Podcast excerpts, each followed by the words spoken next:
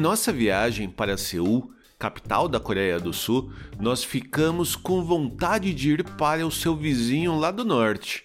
Mas como tínhamos pouco tempo por lá e também estávamos viajando com a Olivia, infelizmente não conseguimos ir. Mas quase chegamos lá.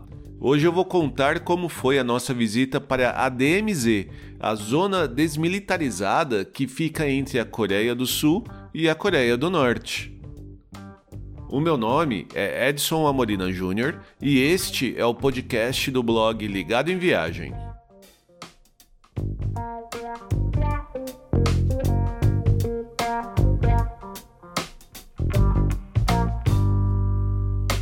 Nós planejamos para as férias de verão da escola da Olivia uma viagem para o Japão e Coreia do Sul.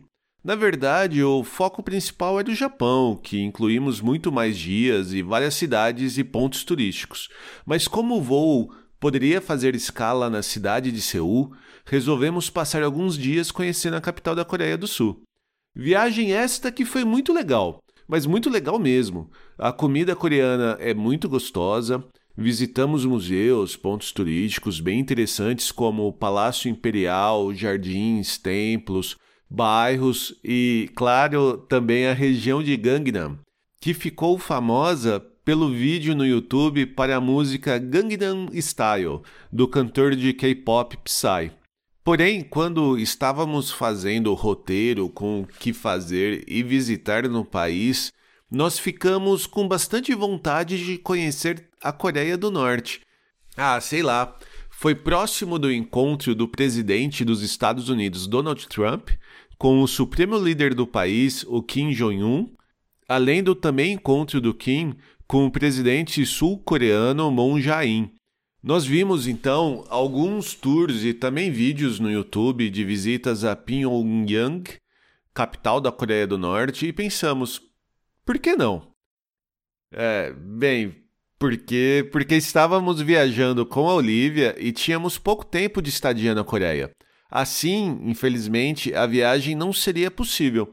Então procuramos alternativas e vimos que existe uma excursão de menos de um dia até o DMZ, que é a zona desmilitarizada que fica entre a Coreia do Sul e a Coreia do Norte. Nós também queríamos visitar a JSA, que é a Joint Security Area, que é o único lugar em que as tropas dos dois países ficam frente a frente. Mas, mais uma vez, infelizmente, as excursões que fazem essa visita não aceitam crianças abaixo de 11 anos. E a Olivia tinha 8 anos durante a viagem. Então, acabamos fechando o roteiro de meio-dia para a DMZ. E olha, valeu bastante a pena, viu? É, é, um, é uma experiência bastante interessante. O dia começou bem cedo, quando fomos para o escritório da agência de turismo encontrar os outros visitantes e de onde também o ônibus partiria. O roteiro da excursão incluía a visita ao centro turístico do DMZ, que tem um museu com a história da Guerra da Coreia, como que foi feito a trégua e também alguns monumentos sobre esse período. Ali a gente também assistiu um vídeo com cenas da guerra e de outros casos, como tentativas de invasão e espionagem dos dois países. E é nesse centro turístico que se encontra o terceiro túnel de infiltração, um túnel cavado pelos militares da Coreia do Norte para tentar invadir a Coreia do Sul com planos de chegar até sua capital, Seul.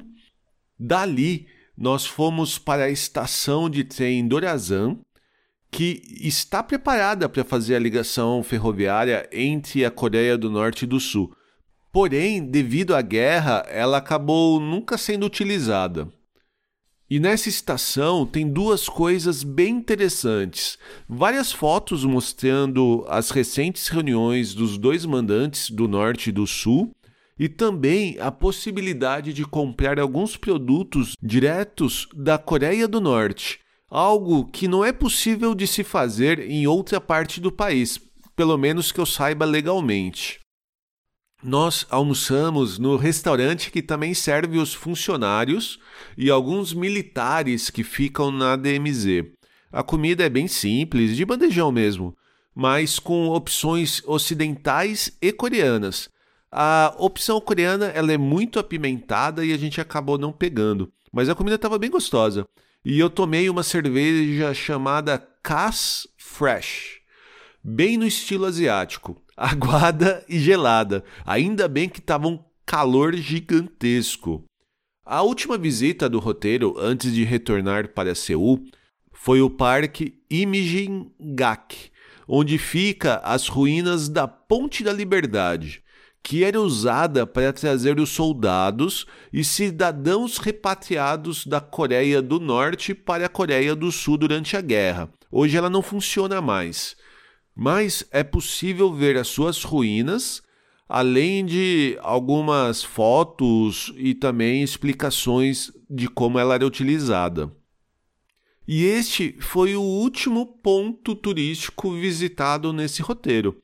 Assim, eu falei bem rapidamente, mas foi uma experiência bem interessante com bastante informação de como foi né, a guerra entre as duas Coreias e também é bem interessante você conseguir ver, mesmo que de longe, a fronteira que separa os dois países. Ainda mais se falando de um país como a Coreia do Norte, que é um território, uma pátria tão fechada e que ultimamente apareceu tanto nos noticiários e até como um suposto pivô de uma nova guerra mundial. E já cansados, é, não só pelo passeio, que é bastante puxado, com bastante informação, como eu disse, mas também pelo sol que estava muito forte. Nós voltamos para o ônibus e, enfim, para a capital da Coreia do Sul. Mas não ache você que nós voltamos para o hotel para descansar. Nós só demos uma respirada, comemos alguma coisa e já partimos para o Memorial e Museu da Guerra da Coreia um dos melhores museus que já visitamos, não só lá naquela região, mas também de todo o mundo. Ainda mais se tratando do tema de guerra. E que futuramente terá nossa atenção tanto no blog quanto aqui no podcast.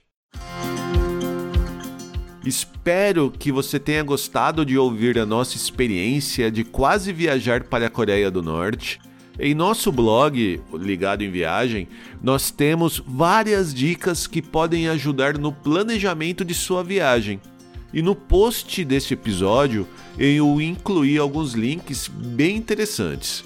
Para continuar a ouvir novos episódios e também ver os temas que já publicamos, assine o Ligado em Viagem no seu app de podcast preferido, tanto do iPhone quanto do Android ou também no Spotify, Deezer, SoundCloud e até no YouTube. E você pode ajudar a gente a continuar contando nossas histórias e dicas de viagem por aí, compartilhando esse episódio com seus amigos ou mesmo comentando em nossas redes sociais. Nós somos Ligado em Viagem no Instagram, Facebook, Twitter e no Pinterest. Se você quiser falar diretamente com a gente, envie um e-mail para podcast@ligadoemviagem.com.br que nós respondemos a todas as mensagens. E é isso.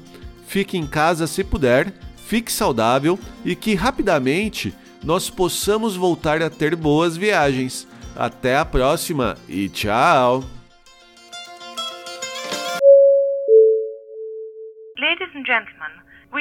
You have enjoyed your flight. and that we shall have the pleasure of looking after you again.